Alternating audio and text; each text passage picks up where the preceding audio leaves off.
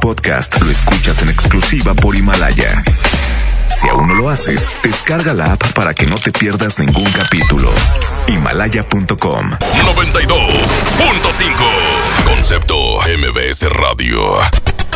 Titulares del día. Muy buenas tardes. Gobierno federal y estatal presentan acciones para mejorar el funcionamiento del Instituto Mexicano del Seguro Social. Gobierno del Estado y Fiscalía General llegan a un acuerdo en el tema de los recursos que el órgano había solicitado, por lo que la controversia constitucional queda atrás. En información policiaca, investigan autoridades asesinato de una mujer quien se dice consumía cristal. Los hechos se dieron en Guadalupe. En información nacional, Secretaría de la Función Pública investiga a empresa encargada de distribuir medicamentos contra el cáncer. Así lo dio a conocer el presidente Andrés Manuel López Obrador. En información internacional, explosión en planta metalúrgica ubicada en Houston, Texas, deja como saldo a dos personas sin vida y daños en la zona. MBS Noticias Monterrey presenta Las Rutas Alternas. Muy buenas tardes, soy Judith Medrano y este es un reporte de MBS Noticias y Waze. Tráfico. En la avenida Gómez Morín de Encinos a Lázaro Cárdenas hay tráfico denso, esto es en el municipio de San Pedro. En Gonzalitos y Morones Prieto el tráfico está muy complicado a esta hora de la tarde. Ese se extiende hasta la avenida Venustiano Carranza y la avenida Bernardo Reyes de Fidel Velázquez a Ruiz Cortines presenta tráfico fluido. Accidentes. En Lázaro Cárdenas y Ricardo Margain también en el municipio de San Pedro nos reportan un accidente vial. Clima. Temperatura actual 20 grados. Amigo automovilista, no olvide verificar los niveles de agua, gasolina y aceite de su coche. Que tenga usted una extraordinaria tarde. MBS Noticias Monterrey presentó Las Rutas Alternas. MBS Noticias Monterrey con Leti Benavides. La información más relevante de la localidad, México y el mundo. Iniciamos. Muy, pero muy buenas tardes tengan todos ustedes. Excelente viernes, inicio de fin de semana, 24 de enero. Es un placer saludarle como todos todos, todos los días, todas las tardes. Gracias por sintonizar la mejor, la 92.5. Estaremos hasta las 3 con lo más importante de la información. Quédese con nosotros porque traemos bastantes cosas y las vamos a, a decir, a desmenuzar, a criticar, etcétera. ¿Verdad? Gracias por estar con nosotros. El director del Seguro Social, Zoé Robledo, está de visita en Nuevo León. A ver si viene y trae medicinas porque dicen que ya ni Ambroxol te da ni el paracetamol. Ni el paracetamol. Ya ven que el paracetamol es lo que te dan para todo. Ahí en el Seguro Social. ¿Te duele la cabeza? Paracetamol. ¿Te duelen las piernas? Paracetamol. ¿Traigo un dolor en el costado? Paracetamol. Entonces ya ni eso. ¿Sí? Mucha gente se está quejando que ya ni el paracetamol. Y viene a presentar proyectos para mejorar el seguro social aquí en Nuevo León. Espero que así sea. Pero sobre todo, hay que mejorar el abasto de medicamentos que es un grave problema, es un tema muy grave. Denny Leiva nos tiene todos los detalles sobre la visita del director general del Seguro Social, Zoe Robledo. Adelante, Denny, muy buenas tardes. Muy buenas tardes, mi querida Leti, así como lo comentas como parte de las mejoras en el Instituto Mexicano del Seguro Social. Esta mañana su director general a nivel nacional, Zoe Robledo, acompañado del gobernador Jaime Rodríguez Calderón, presentó su plan de trabajo para mejorar la atención médica en Nuevo León durante el periodo 2020-2024. El director señaló que el panorama del Seguro Social en el Estado no ha sido nada favorable. Esto debido a una desatención en el sistema de salud en la entidad desde hace 10 años por lo que indicó que se debe promover aún más la prevención y se debe hacer una importante inversión en materia de infraestructura. Sobre esto vamos a escuchar a Zoe Robledo.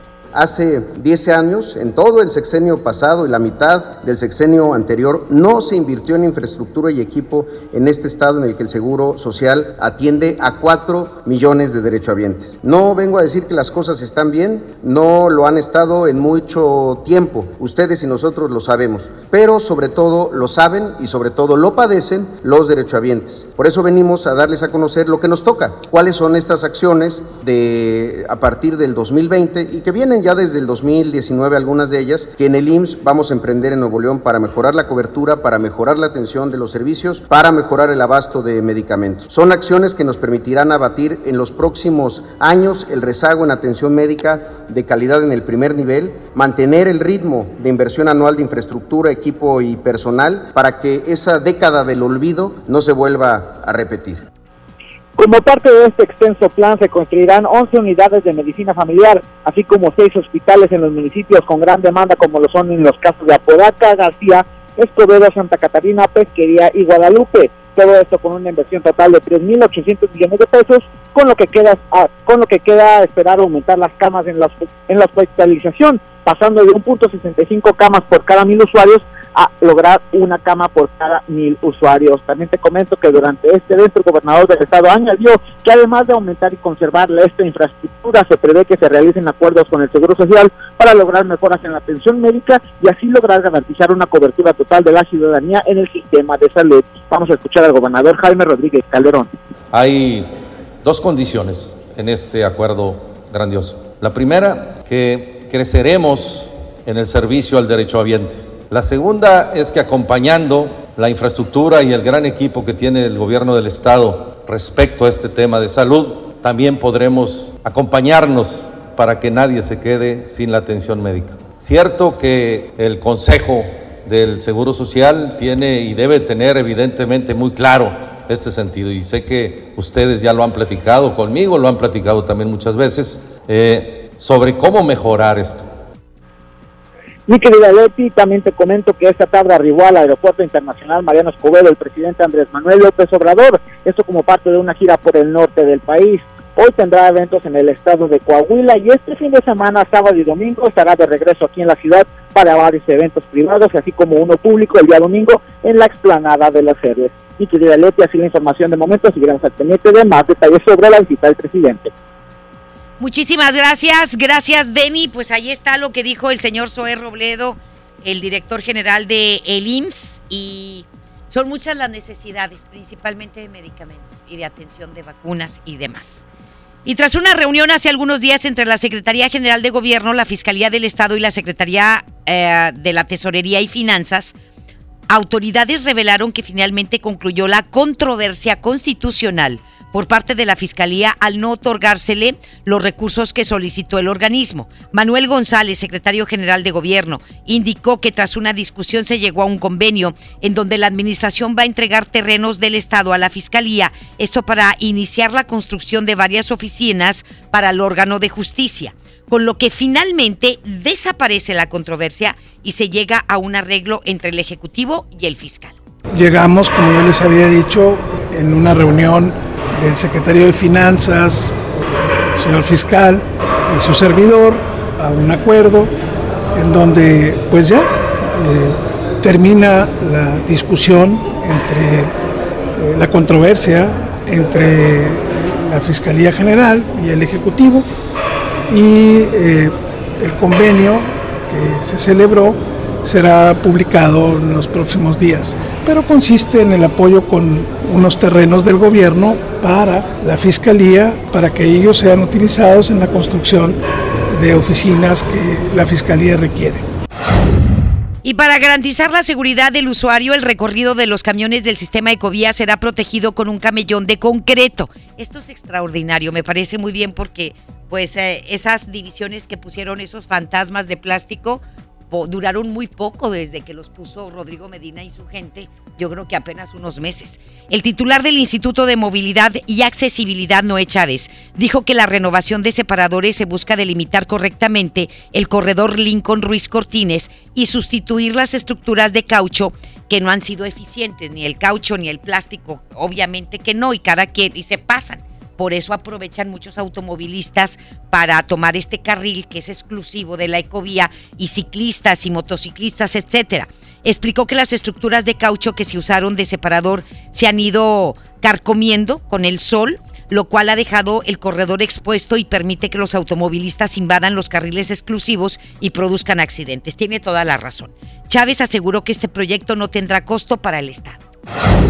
Y en cumplimiento del presupuesto 2020, aprobado por el Poder Legislativo, la Secretaría de Finanzas y la Tesorería General del Estado lanzó la convocatoria a las instituciones financieras para que participen en la licitación de financiamiento constitutivo de deuda pública por hasta 2.900 millones de pesos. El titular de esta dependencia, Carlos Garza Ibarra dio a conocer que la contratación de este financiamiento está pegado a los lineamientos de la Ley de Disciplina Financiera para las entidades federativas. El funcionario agregó que los recursos serán aplicados en inversión pública productiva.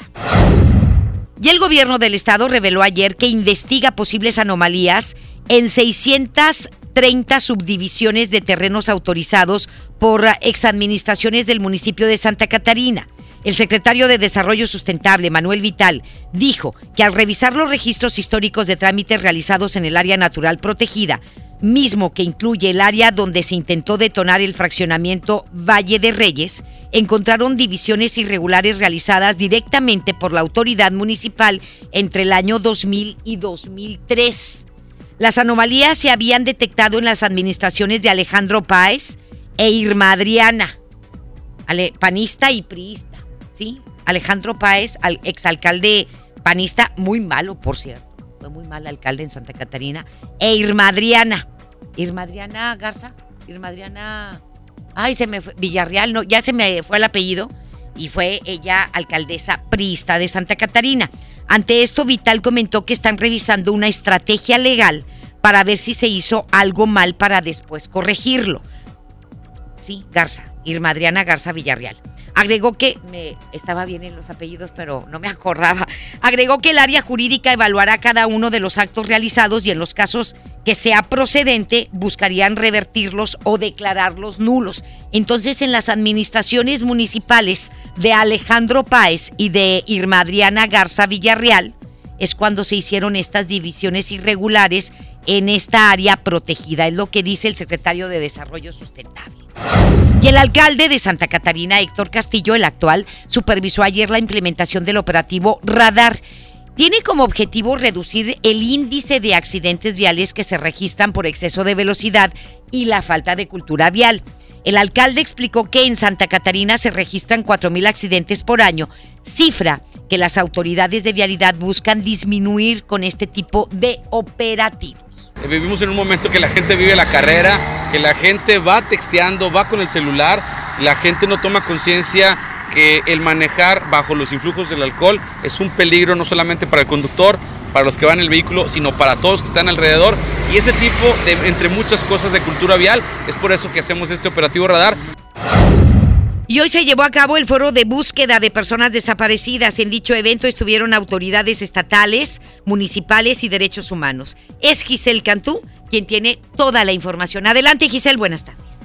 Gracias, Leti. Muy buenas tardes. Y para reforzar las acciones en materia de desaparición de personas, policías municipales y estatales serán capacitados para saber cómo actuar ante un reporte y denuncia. Te comento que durante el arranque del foro de búsqueda de personas desaparecidas, la directora de Ciudadanos en apoyo a los derechos humanos, ADAC, Consuelo Morales, informó que serán cinco elementos policiales de cada ayuntamiento y personal de la Fiscalía General de Justicia quienes recibirán estos cursos y posteriormente deberán replicar la información con el resto de sus compañeros.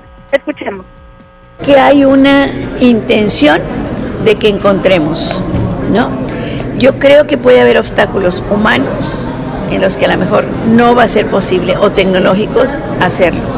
O bien, por la manera como eh, las personas que se llevaron a, estos seres que nos faltan ahorita eh, se deshicieron de ellos y en los cuales humanamente puede ser que no nunca demos por ellos, pero si hay vestigios y hay tecnología y hay gente capacitada creo que hay muchísimas posibilidades de que logremos encontrar.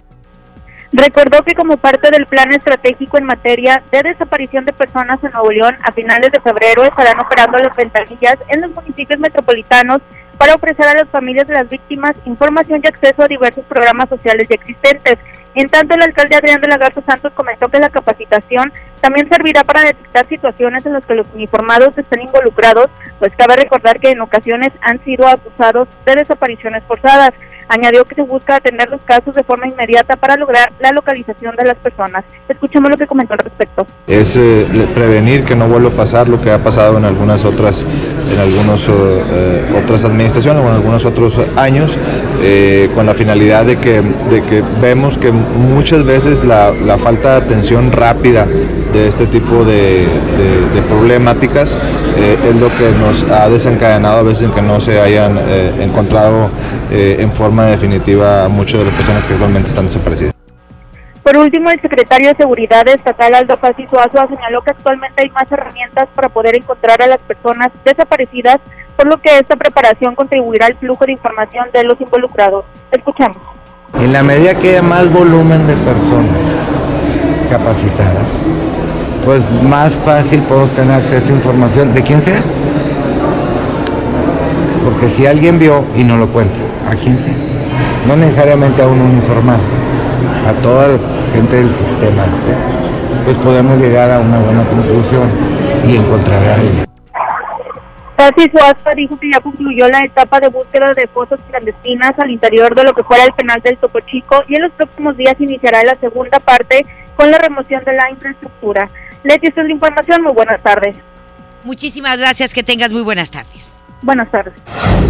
Y hoy se llevó a cabo el foro de búsqueda de personas desaparecidas. Eh, bueno, es lo de lo que nos acaba de hablar Giselle Cantú. Por otra parte, le digo que tras la aprobación de la ley antiaborto en el Congreso local, en 2019, es decir, el año pasado, se incrementaron en un 121% las carpetas de investigación abiertas por aborto.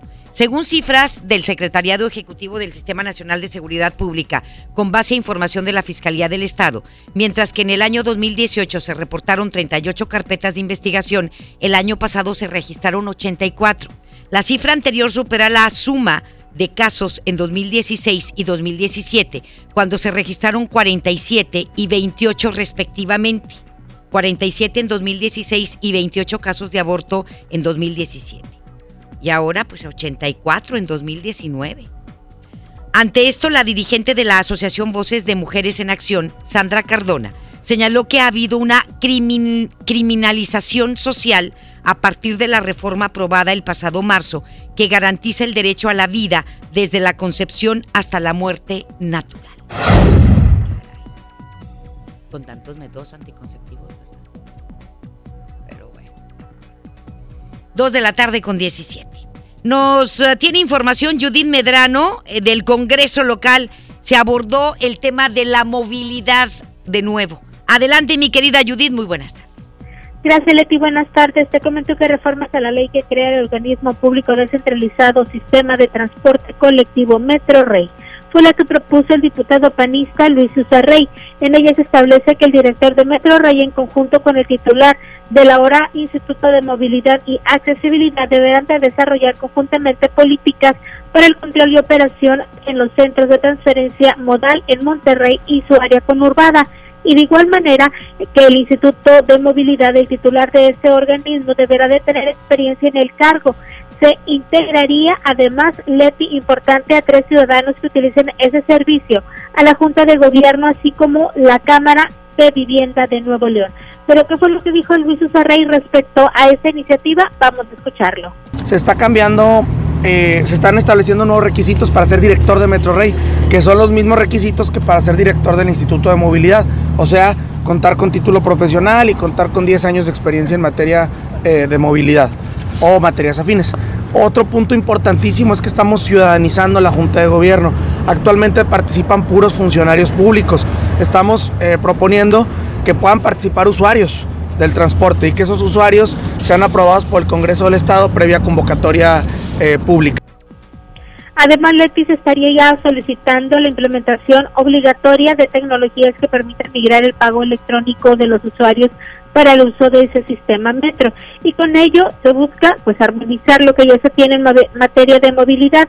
Así lo mencionó Mauro Guerra líder del PAN en Nuevo León. Vamos a escucharlo pues buscar que se armonice con la ley de movilidad que se aprobó y que al final lo único que busca es que todos los sistemas de transporte estén concentrados en una sola ley, en un solo eh, forma de, de movilidad en el Estado y es parte de las iniciativas. Hay propuestas que van desde la forma de, la Junta de Gobierno, cómo participa Metrorrey con, con el Instituto de Movilidad y pues bueno, también un poco la, la parte de inversión en tecnología. Te comento que va a ser la próxima semana cuando se lance, la convocatoria para integrar también a los ciudadanos a la Junta de Gobierno del Instituto de Movilidad y Accesibilidad. Y a final de cuentas, bueno, pues en ellos también va a recaer si se pudiera aplicar un incremento en las tarifas del transporte urbano o no. Esto lo mencionó Luis Usarrey, diputado panista. Leti, hasta aquí mi información. Muy buenas tardes. Las 2 de la tarde con 20 minutos. Eh, muchísimas gracias, mi querida Judith. Muy buenas tardes. Buenas tardes. Estás escuchando a Leti Benavides en MBS Noticias. Le comento en información de seguridad que una mujer fue asesinada de al menos cinco balazos y otra más resultó herida, luego de haber sido atacadas a balazos por un sujeto. Esto fue en Guadalupe. El hecho se registró minutos antes de las seis de la tarde de ayer en la casa ubicada en la calle Cardona, en la colonia Evolución, en donde la hora Oxisa se encontraba de visita, cuando escuchó que alguien gritó su nombre y al momento de salir fue atacada. Tras esto, la amiga de la fallecida resultó con varios impactos de las esquirlas de los disparos que recibió Laura Oxisa, la cual fue identificada como Blanca Nava Espinosa, de 32 años de edad. Al lugar arribaron elementos de la Cruz Verde quienes confirmaron la muerte de Nava Espinosa, la cual recibió al menos cinco impactos de bala. La segunda mujer y dueña de la casa donde se dieron los hechos fue identificada como Cristina Venegas Navarro, quien presentó heridas de esquirla en la espalda y el costado izquierdo, la cual fue atendida en el lugar. Las autoridades no descartan que el ataque se haya tratado de un ajuste de cuentas debido a que se presumió que el delincuente probablemente conocía a la fallecida. También se reveló que esta mujer, Blanca Nava Espinosa, era adicta al cristal. El conductor de una aplicación de transporte resultó con varias lesiones de bala luego de haber sido atacado a balazos por varios sujetos. Esto sucedió en la colonia Independencia en Monterrey. La agresión se registró la mañana de hoy a las afueras de la Basílica de Guadalupe, a donde el hombre se trasladó para brindar un servicio de transporte. Sin embargo, relató que mientras esperaba en el lugar, varios sujetos se acercaron y abrieron fuego en su contra. Tras esto, el hombre identificado como Francisco llegó a la clínica María Luisa en el fraccionamiento Estadio, en donde fue auxiliado. Sin embargo, no se ha establecido si el lesionado llegó por sus propios medios o, o bien la clínica o fue trasladado a la clínica por alguna ambulancia. La víctima presentó varias heridas de bala en un brazo y en un costado. Un hombre resultó con heridas también de bala luego de haber sido atacado a balazos por un sujeto. Esto fue en San Pedro, Garza García. El ataque se registró pocos minutos después de las 5 de la tarde sobre la calzada San Pedro entre Fuentes del Valle y Morones Prieto, por donde el lesionado se dirigía acompañado de su pareja, cuando fueron emparejados por un taxi en color blanco y amarillo desde el cual un hombre armado les disparó en varias ocasiones para luego huir del lugar. Tras el ataque, la mujer no identificada resultó ilesa. Sin embargo, el hombre señalado como Martín Emanuel Contreras Alanís, de 25 años de edad, resultó con dos heridas de bala, las cuales le fracturaron la clavícula izquierda y le perforaron ambos intestinos. El lesionado tomó la decisión de manejar mal herido hasta un hospital privado en Valle Oriente, donde fue intervenido. Se dio a conocer que el hombre se dedica a la compra y venta de automóviles, además de que la víctima cuenta con antecedentes de portación de arma y lesiones. Un estudiante del Colegio Mexicano amagó con un uh, cúter a una de sus compañeras y amenazó a sus demás compañeros. Esto sucedió en el municipio de Monterrey. El hecho se registró ayer al interior del colegio ubicado en la colonia San Jerónimo, en donde el alumno de séptimo grado amenazó con atacar a una de sus compañeras con un cúter. Tras esto, las autoridades de la institución dieron a conocer que se implementó el protocolo de seguridad especial el cual fue establecido por la Secretaría de Educación. Sin embargo, se dio a conocer a través de la Secretaría que el Departamento de Comunicación Social de la institución no notificó sobre el incidente al Departamento de Seguridad Escolar. El secretario de Seguridad, Aldo Fasisuazua, declaró que las autoridades policíacas tampoco fueron avisadas sobre este hecho. Se dio a conocer que el alumno responsable, el cual no ha sido identificado, fue suspendido por dos días. Por su parte, los padres del menor, a través de una carta, dieron a conocer que el adolescente va a recibir atención terapéutica, por lo que esperarán a que el especialista defina si el menor representa un riesgo para sus compañeros o no. Fue lo que lo orilló a atacar con un cúter a la compañera, alguna noviecita, o a lo mejor la niña le caía mal o le dijo algo, o pero nada, nada, nada, nada, nada, nada, nada, absolutamente nada puede llevarte a agredir a alguien más. ¿Verdad? Es lo que tienen que aprender nuestros hijos. Y policías del municipio de Escobedo lograron la detención de tres asaltantes, los cuales atacaron al conductor de una aplicación de transporte. Esto sucedió en la colonia residencial California. El hecho se registró la noche de ayer, en donde, según información policíaca, la víctima se encontraba realizando un servicio de transporte a cinco hombres, de los cuales dos se bajaron del vehículo. Tras esto, los otros tres pasajeros que seguían a bordo sacaron un cuchillo y una pistola la cual era de juguete, para poder despojar de sus pertenencias al conductor del, de este taxi. Y luego de huir del lugar, eh, se introdujeron en la casa, en la casa donde había dejado a los otros dos. El afectado pidió auxilio a las autoridades municipales, lo que provocó una intensa movilización policiaca para dar con la captura de los delincuentes, los cuales pudieron ser detenidos gracias al GPS de la aplicación del afectado, quien pudo ver el domicilio donde se introdujeron. Luego de la detención, a los asaltantes se les aseguró droga, un cuchillo y una pistola de juguete. Un maestro de secundaria perdió la vida y otras cuatro personas resultaron heridas luego de que el vehículo donde viajaban se volcó. Esto sucedió en el municipio de Aramberry.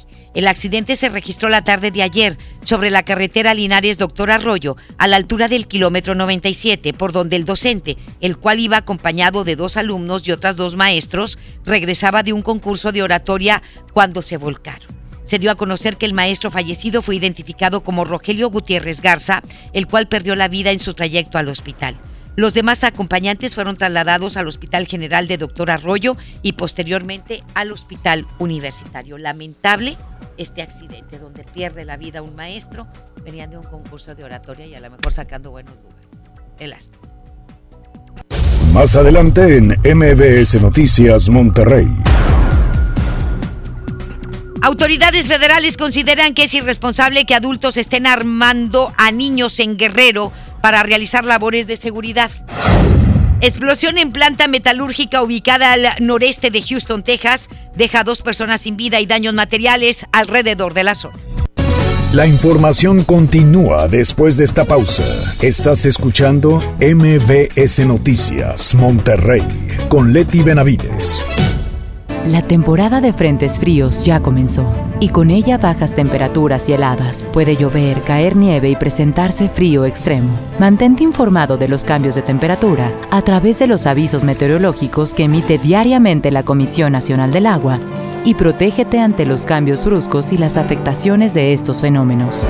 En Conagua monitoreamos de manera constante para emitir avisos meteorológicos oportunamente. Conagua Gobierno de México. Aprovecha y ahorra con los precios bajos y rebajas de Walmart. Variedad de galletas Oreo de 274 gramos a 20 pesos cada una. Y Nescafé clásico de 120 gramos a 65 pesos. En tienda o en línea, Walmart. Lleva lo que quieras, vive mejor. Come bien, aceptamos la tarjeta para el bienestar. En el Partido Verde queremos que nunca falte algo que aprender, un sueño que perseguir o alguien a quien amar. Este 2020 tendremos la oportunidad de seguir trabajando juntos, porque ustedes como nosotros queremos un México más justo y más incluyente.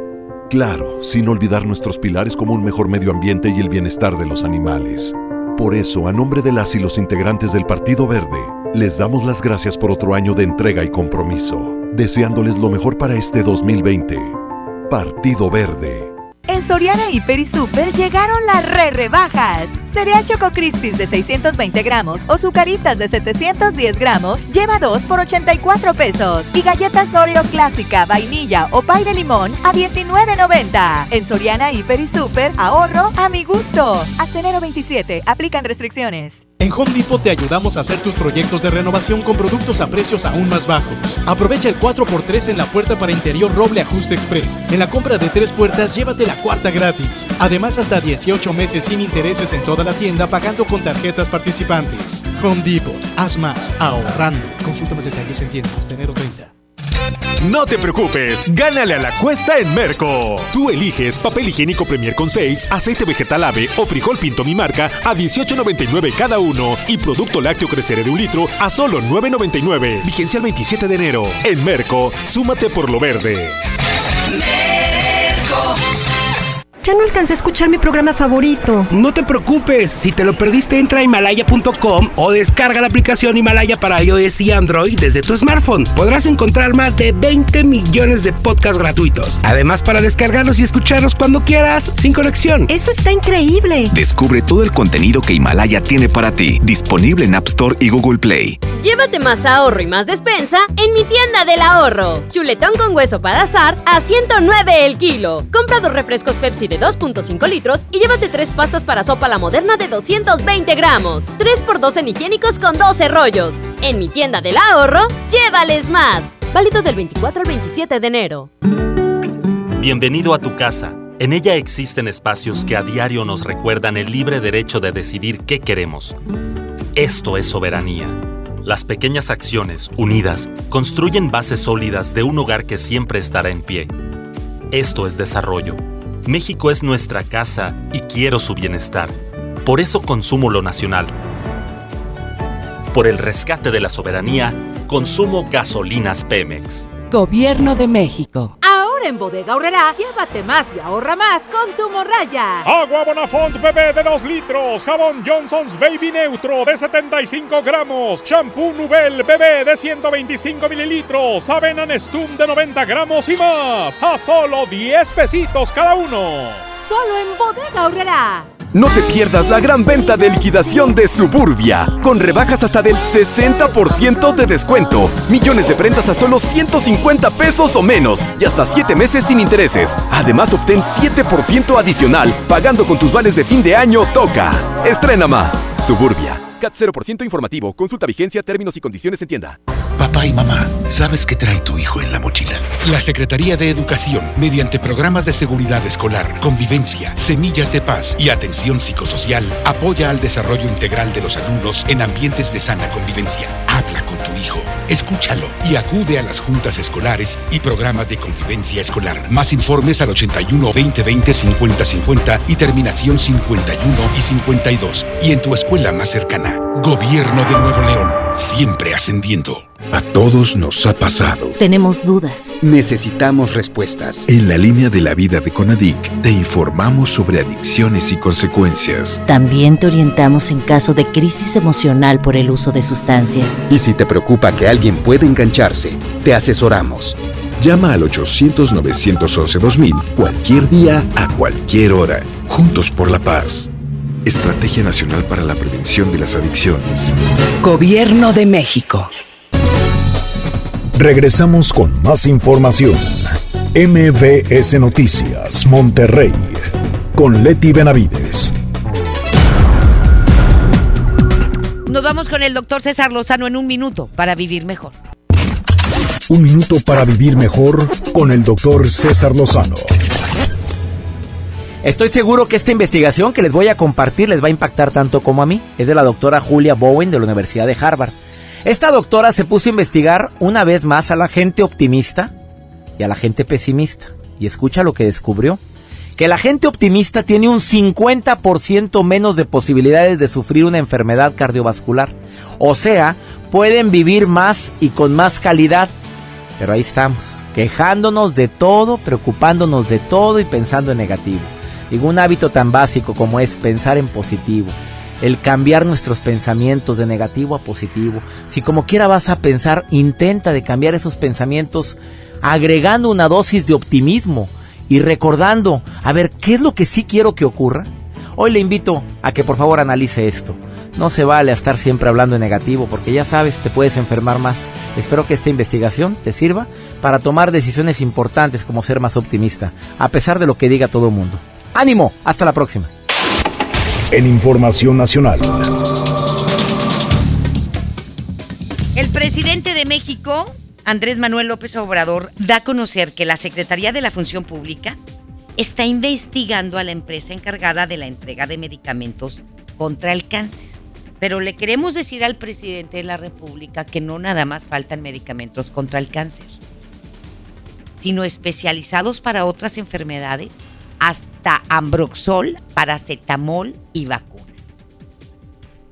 O sea, el problema va más allá de una sola empresa. ¿Estamos de acuerdo? Y esperemos que le den la suficiente información. Y si está aquí, Zoé Robledo, esperemos que nos esté escuchando. Nos vamos con Rocío Méndez, que nos tiene más información al respecto. Efectivamente, Leti, gracias. Muy buenas tardes. Al confirmar que desde ayer por la tarde se regularizó el suministro de medicamentos como la vincristina, utilizada para la aplicación de quimioterapias a niños con cáncer en el Hospital Infantil Federico Gómez de la Ciudad de México, el subsecretario de Salud Hugo López Gatel advirtió que se va a desmantelar la subrogación del abasto de medicamentos en el sector público. Las compañías, y suelen ser pocas compañías, tienen la producción de medicamentos, tienen la central de mezclas y tienen la distribución de medicamentos y operan la farmacia que se encuentra físicamente dentro de estos hospitales públicos. Es una especie de privatización en los hechos de los servicios de salud. Y esa es la traba fundamental que ha llevado a que cuando hay incumplimiento por parte de la compañía privada, este hospital y varios otros no puedan resolver con certeza cuánto necesitan, cuánto les falta, etc. Luego de que se confirmó que el Federico Gómez es uno de los hospitales e institutos federales que no se han adherido al sistema de gratuidad en medicinas y atención médica, hoy el presidente Andrés Manuel López Obrador informó que en este hospital, el infantil, el director, doctor Jaime Nieto Cermeño, ha aceptado lo de la gratuidad. También confirmó que hay suficiente abasto de medicinas para los infantes que reciben tratamientos en este nosocomio. Se están atendiendo a los niños, no hay desabasto de medicamentos. El director del hospital quiere participar, colaborar, quiere ayudar. De todas maneras, la Secretaría de la Función Pública va a hacer la investigación. Subrogaciones que se daban para abasto de medicamentos, para servicios de todo tipo, no van a seguirse manteniendo. No podemos transferir las responsabilidades que tiene el Estado en materia de educación, de salud, a particulares. Nosotros sostenemos que el Estado no puede incumplir su responsabilidad social. Es el reporte al momento. Muchísimas gracias, gracias Rocío, muy buenas tardes. Y el padre de Dana, Israel Bastida, habló con nuestro compañero Luis Cárdenas para la primera emisión de MBS Noticias. Y dijo que tienen dudas de las medidas del gobierno federal porque la crisis de medicamentos contra el cáncer es recurrente. Eh, el señor Israel Bastida es un padre de familia, su hija se llama Dana, padece cáncer. A ella la tratan en el Hospital Infantil de la Ciudad de México y ha alzado la voz como muchos padres de familia. Dice, es que ya nos han dicho mil veces que ya va a haber abasto, ya nos han dicho mil veces que ya está resuelto el problema, pero esto es recurrente. Es una vez sí, te doy tratamiento, un mes sí, dos meses no, etcétera, etcétera. Indicó que hay una luz para el Hospital Infantil Federico Gómez, pero no para los otros nosocomios infantiles. Y están luchando por todos los niños que tienen cáncer en este país. Como le comento, el tema no es de una empresa. El tema es generalizado en cuanto al abastecimiento de medicamentos. Los enfermos de Parkinson, otros que no reciben medicamento desde hace tiempo, personas que tienen enfermedades gastrointestinales, igual. ¿Sí? Es generalizado. Si uno le escarba tantito, te empiezas a dar cuenta y te empiezan a decir, no, es que a mí no me están dando ni el paracetamol, ni el ambroxol, ya tengo meses de no recibir el tratamiento porque tengo esta enfermedad. Entonces es un reverendo problema. Vamos a escuchar al señor Israel Bastida en esta entrevista que le dio a nuestro compañero Luis Cárdenas. Pues, eh, híjole, le creemos Mira, yo creo que es una buena señal la, la que nos ha enviado, esto no se va a volver a repetir. Eh, tenemos dudas, la verdad es que dudamos porque esto ha sido una crisis recurrente. Eh, quiero decirte puntualmente que el señor presidente es un ser humano como tú y como yo, no es un semidios ni es un dios y está propenso a cometer errores y equivocar. Entonces, eh, le damos el beneficio de la duda. Esa es la palabra y la palabra correcta. Sí, le damos el beneficio de la duda, pero vamos a seguir muy, muy de cerca y muy vigilantes porque tú lo sabes muy bien, y se trata de la vida de nuestros niños, ¿no? Y ante la vida de nuestros niños, nuestra obligación es justamente cuidarla, que se proteja la de ellos, y en este caso, pues, la mejor manera de protegerla. Muy bien, pues ahí está lo que dice el señor, eh, el señor Israel Bastida. Y el secretario de Salud, Jorge Alcocer, recorrió ayer el Hospital Infantil de México. Vaya hasta que aparece el secretario de Salud, porque siempre mandaba a Hugo López Gatel quizá por el apellido. Bueno, pues ayer recorrió el Hospital Infantil de México Federico Gómez para constatar que ya no existe desabasto de medicamentos oncológicos y señaló que desde el pasado miércoles empezó a aplicar. Al ser interceptado al salir del Hospital Infantil Federico Gómez por padres de niños con cáncer, pidió a los familiares no sufrir porque los medicamentos ya están en el país. Eso fue lo que dijo. Y esperemos que esto no sea recurrente, que nada más sea llamarada de petate. ¿Sí? Esperemos que sí. Y vamos a estar atentos a lo que digan los padres de familia dentro de un mes o dos de este hospital, el Federico Gómez. Porque le digo, sí, les llevan el medicamento, tratamiento para un mes, y luego dos meses no, o tres meses no, y luego otra vez, así no es. Un tratamiento es un tratamiento, no lo puedes dejar nunca. Pero vamos a escuchar al secretario de Salud, Jorge Alcocer.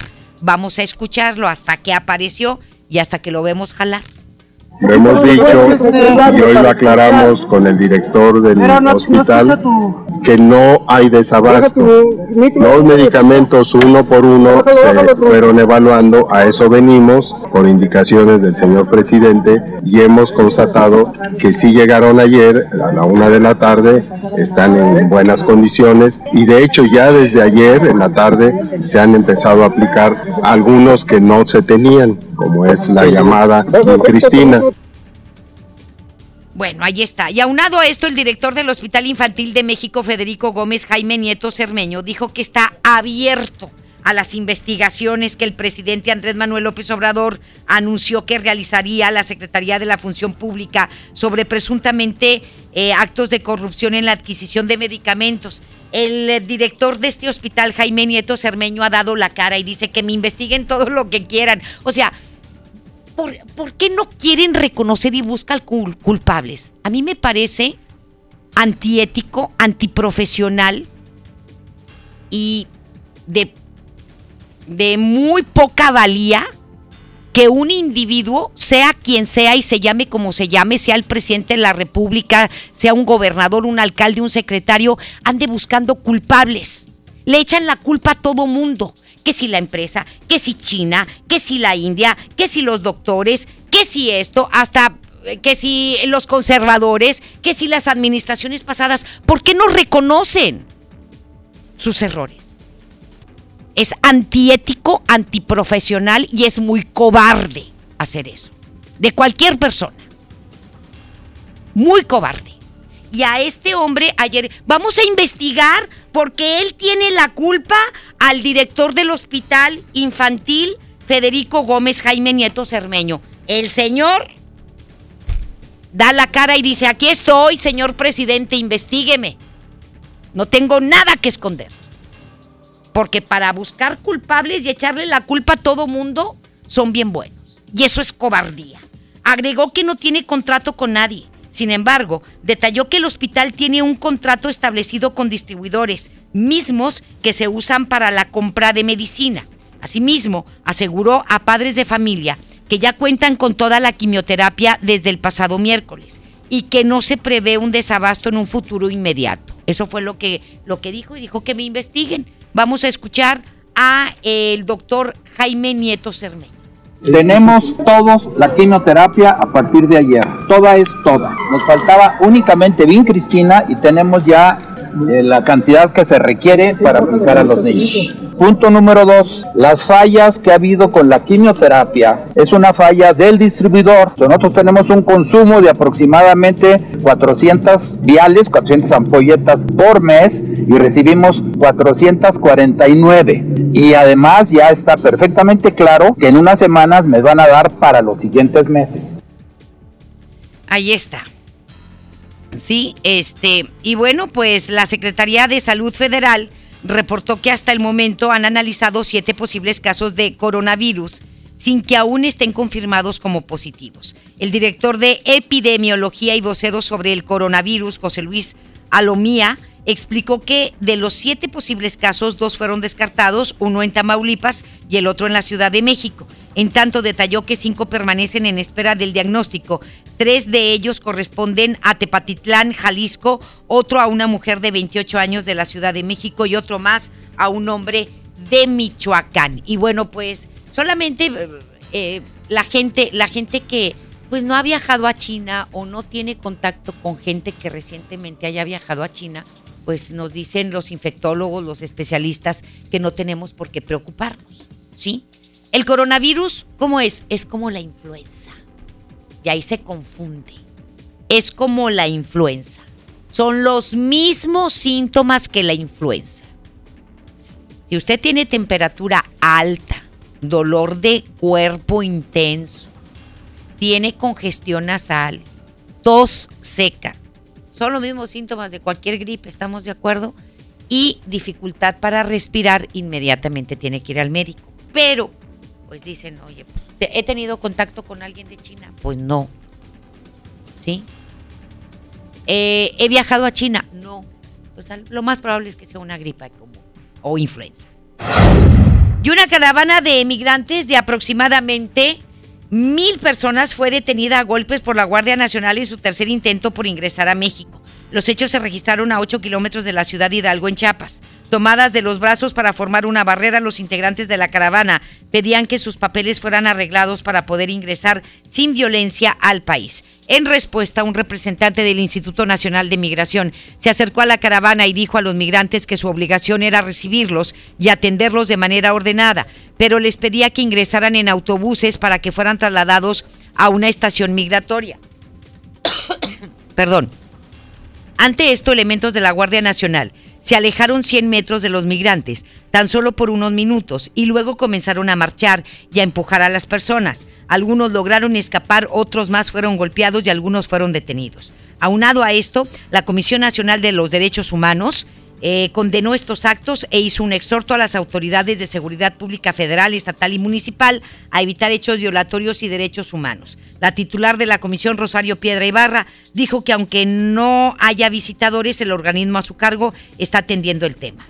Hemos estado actuando en la cuestión de los migrantes, como también lo dije aquí, hemos estado eh, con medidas este, de acompañamiento a los migrantes para estar vigilantes de que no se violenten los, derechos humanos. Pero sí está analizando la actuación de la Guardia Nacional en claro, este momento. Claro, la estamos analizando y emitiremos nuestra postura. Hay temas complejos que tenemos que emitir una postura seria y no a la ligera.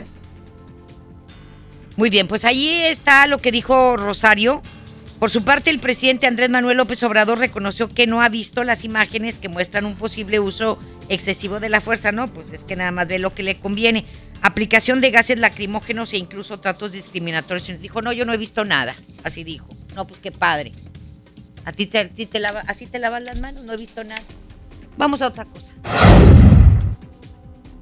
Ya me están callando. Integrantes de la Coordinadora Regional de Autoridades Comunitarias justificaron que niños de la zona de Chilapa, Guerrero, sean entrenados. Fíjese usted lo que está pasando en el estado de Guerrero. Es un tema muy, muy grave. Los están entrenando para defender por la vía armada a sus comunidades, a sus pueblos, y aseguraron que no se trata de reclutamiento forzado, sino desesperación ante la situación que viven en Chilapa, Guerrero. ¿Hasta dónde llegan ante la desesperación, la falta de seguridad? Es una realidad de la inseguridad que vive nuestro país y el estado de Guerrero, que es tierra caliente desde hace muchísimo tiempo, desde que Enrique Peña Nieto era presidente de la República y que sigue igual. El fundador de la Policía Comunitaria, Gonzalo Molina, explicó que en comunidades como la Sierra y la Montaña de Guerrero han sufrido un incremento en la violencia y están preparando a los niños desde los 6 años de edad hasta los 14 y los están enseñando a tirar y andar armados. Imagínese usted, imagínese. Vamos a escuchar. Mira, los niños tienen que crecer con su infancia. Desgraciadamente, ante esta situación, a veces no queda una alternativa. Los ancianos también, los ancianos tienen que vivir su, eh, ya su tercera edad. Sin embargo, algunos están ahí de policías comunitarios enfrentando a la delincuencia, ofrendando incluso su vida por el bien de, de toda la comunidad. Ante esto, el secretario de Seguridad y Protección Ciudadana, Alfonso Durazo Montaño, dijo que es lamentable que adultos irresponsables estén armando a niños para realizar labores de seguridad. Pues con que lo diga no basta, señor, póngase a trabajar. Es lamentable que adultos irresponsables armen a jóvenes que no tienen, en el mejor de los casos, ninguna posibilidad de defenderse adecuadamente. La responsabilidad de la seguridad pública es del Estado, del Estado, del municipio del Estado y de la Federación. Tenemos que hacer un esfuerzo adicional. En Guerrero se han ido mejorando algunos de los índices de criminalidad. No, pues. Oye, ¿y dónde está el DIF nacional? Que, que no haya primera dama es una cosa, pero la institución es muy noble y no puede desaparecer. Nada, ¿verdad? No, pues eh, la gaviota no hizo nada y esta tampoco. Esta porque no quiere que la llamen primera dama. Ok, señora, no la llamamos primera dama, está bien, está en lo correcto. Este, pero póngase a jalar en pro de la niñez mexicana. Aparte hay una Procuraduría de la Defensa de los de las niñas, niños y adolescentes. Y depende del DIF nacional también. Y ellos tienen que revisar este tema de cuál es la situación de estos niños. Y hay que proteger los derechos de estos niños de Chilapa Guerrero. Pero nadie hace nada, como si aquí no pasara nada. Mire, por su parte, la Red de los Derechos de la Infancia en México consideró que es importante no sumarse a la criminalización de las familias indígenas y su policía comunitaria, sino exigir al Estado garantizar la vida, el desarrollo social de estas comunidades. Estamos en lo correcto, pero pues hay que garantizar también la vida de los niños y los derechos de los niños indígenas, de las comunidades de Guerrero. Qué peligroso y qué grave. Y nadie hace nada. Esa es la realidad. ¿Dónde están? Las autoridades federales. Imagínese usted, imagínese si usted tiene un hijo de 6, 7 años, imagínese lo armado. Imagínese que, que, que lo están enseñando a tirar y a portar un arma. Imagíneselo nada más. ¿Qué clase de infancia tienen esos niños? Y aparte está en riesgo su vida, su propia vida. Los ponen a defender sus pueblos, como si fueran adultos. Y nadie hace nada. Y la señora esa, la esposa de Andrés Manuel López Obrador, ella pues es historiadora y eso, pero pues bueno, que pongan a alguien a jalar en el DIF o en la Procuraduría de la Defensa de los Niños, caray. ¿Sí? No, no, no puede desaparecer una institución que ha sido muy noble durante muchísimo tiempo, independientemente de quién la haya creado. La gaviota no hizo nada y esta tampoco. Estamos de veras en el hoyo. Nos vamos a otra cosa. En información internacional. Al menos dos personas perdieron la vida y más de 100 casos fueron afectados tras la explosión de un edificio al noroeste de Houston durante esta madrugada. El impacto fue de tal magnitud que se sintió en diversas zonas de la ciudad. El jefe de la policía, Art Acevedo, informó que se trata de una zona de desastre que será investigada durante los próximos días, por lo que pidió no tocar los restos que puedan ser hallados en las calles o los daños en las viviendas. Agregó que no se tiene una indicación de que el hecho fue un acto intencional. Los bomberos explicaron que la explosión pudo deberse a una fuga de propileno y que aún quedan restos de este material en las tuberías de la fábrica. Y el Departamento de Justicia de los Estados Unidos vinculó el caso del exsecretario de Seguridad Pública, Genaro García Luna, con nuevas acusaciones presentadas contra Iván Reyes Azarte, exmando de la Policía Federal que ya había sido sentenciado en Estados Unidos. El fiscal federal Michael Robotti pidió hoy a la Corte para el Distrito Este de Nueva York asignar los nuevos cargos contra Reyes Azarte al juez Brian Cogan, quien lleva el proceso contra García Luna y que también presidió el juicio contra Joaquín El Chapo Guzmán por considerar que los tres asuntos están relacionados entre sí. Cabe mencionar que Reyes Azarte fue acusado de tres delitos de conspiración internacional para distribuir cocaína en Estados Unidos entre septiembre y noviembre del año 2016. Hacemos la pausa y volvemos. La información continúa después de esta pausa. Estás escuchando MBS Noticias Monterrey con Leti Benavides caldo de piedra, Tlalteño, de pescado, de pollo, de camarón, pozole y menudo son solo una especie de la gran variedad de caldos que existen a lo largo de nuestro país. Y la chef Lula Martín del Campo nos dará los ingredientes para prepararlos. Todo sobre la cultura de donación de órganos. En la historia 2020 es el año de Leona Vicario. Platicaremos con Sang Di, cantautora musgo. Y en la música, José Madero. Domingo 26 de enero en la Hora Nacional con Patti Velasco y Pepe Campa. Esta es una producción de RTC de la Secretaría de Gobernación. Gobierno de México. La mezcla perfecta entre lucha libre triple A, la mejor música y las mejores ofertas de Unefón están aquí en Mano a Mano, presentado por Unefón, conducido por el mero mero, lleno tuitero todos los jueves 7 de la tarde, aquí nomás, en la mejor FM.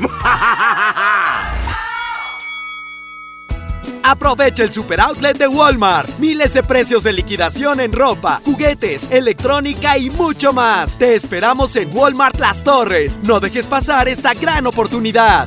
En tienda o en línea, Walmart. Lleva lo que quieras, vive mejor. Aplica hasta el 2 de febrero solo en tiendas participantes. Mijito, sé que tienes mucho que pagar, por eso te tengo una sorpresa. Con la orden de la casa por 39 pesitos, puedes elegir entre las opciones que ya conoces o probar la nueva orden que tengo para ti. Te incluye dos gorditas, guarniciones y agua refil. Aquí la cuesta no cuesta. Doña Tota, sazón bien mexicano. Aplican restricciones.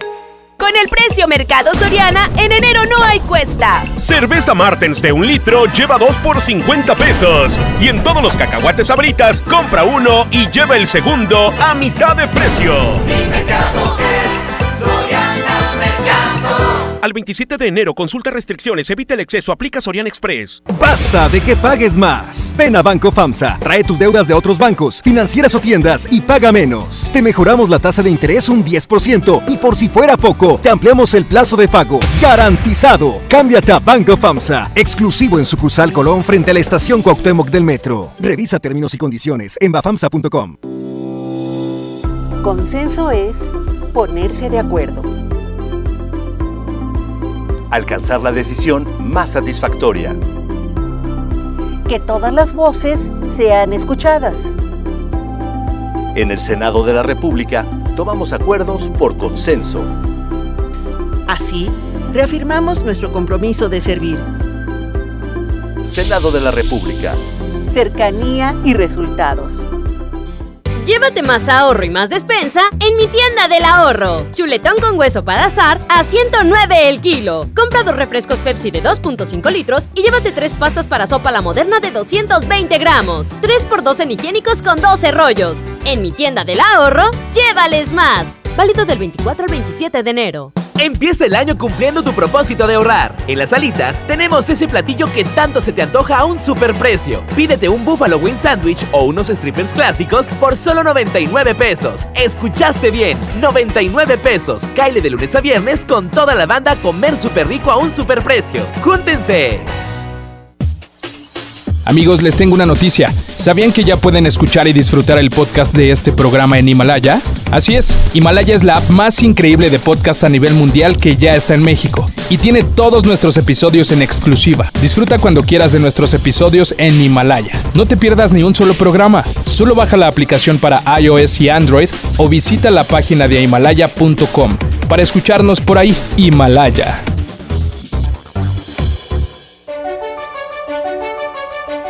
Lo esencial es invisible, pero no para ellos.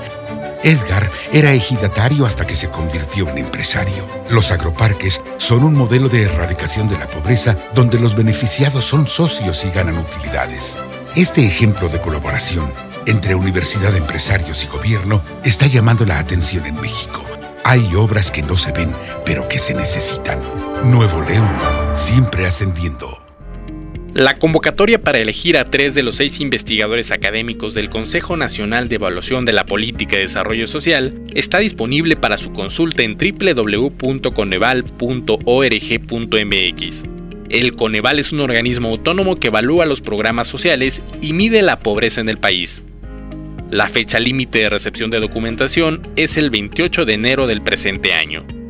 Lo que se mide se puede mejorar. Coneval. Básicos para el hogar. En tu Superfarmacias Guadalajara. Higiénico pétalo Rendimax, mediano y jumbo con 12 rollos, 75 pesos. Fabuloso de un litro a solo 17.90. Farmacias Guadalajara. En Avenida San Juan, esquina calle Florencia. Siempre contigo. Regresamos con más información. MBS Noticias, Monterrey. Con Leti Benavides. En juego con Toño Net. Adelante, mi querido Toño, ¿cómo estás? Muy buenas tardes.